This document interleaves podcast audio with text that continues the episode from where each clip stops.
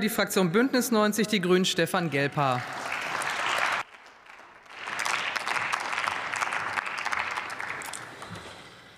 Sehr geehrte Frau Präsidentin, sehr geehrte Kolleginnen und Kollegen, die CDU war mal eine Volkspartei.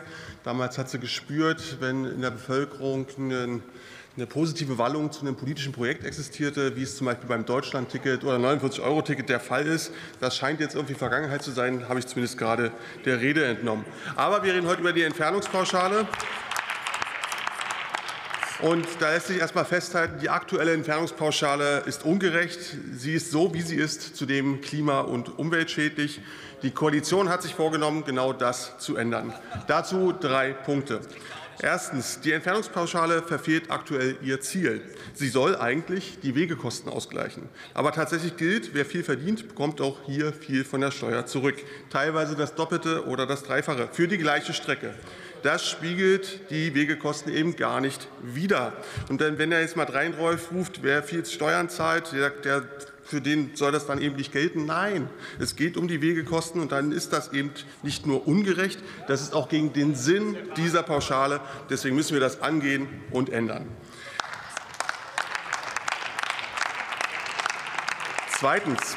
Die Entfernungspauschale erreicht vergleichsweise nur wenig Menschen. Die Pauschale kostet den Staat dennoch über 5 Milliarden Euro jedes Jahr. Viele Menschen denken, gerade sie profitieren von der Entfernungspauschale. Geld gibt es allerdings erst dann, wenn der tägliche Arbeitsweg sehr lang ist oder noch weitere Kosten hinzukommen.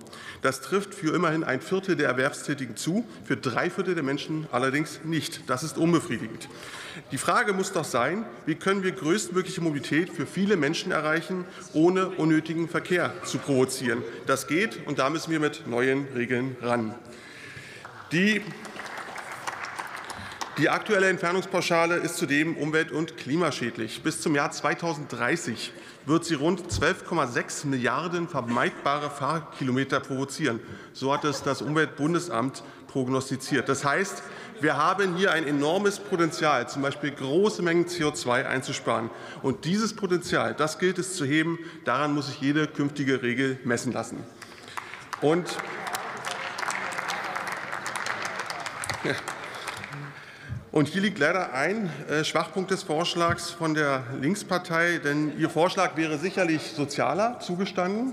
Ja, als der aktuelle Zustand zumindest. Aber Ihr Vorschlag ist eben weder umwelt- noch klimafreundlich.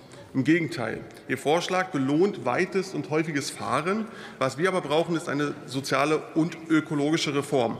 Genau das haben wir äh, vor rund einem Jahr in der Koalition beim Koalitionsausschuss beschlossen.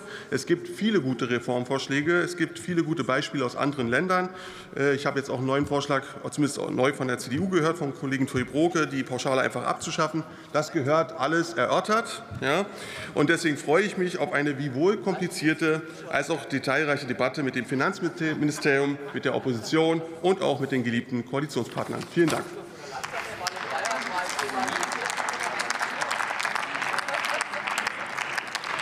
Ja, es ist viel Liebe im Raum.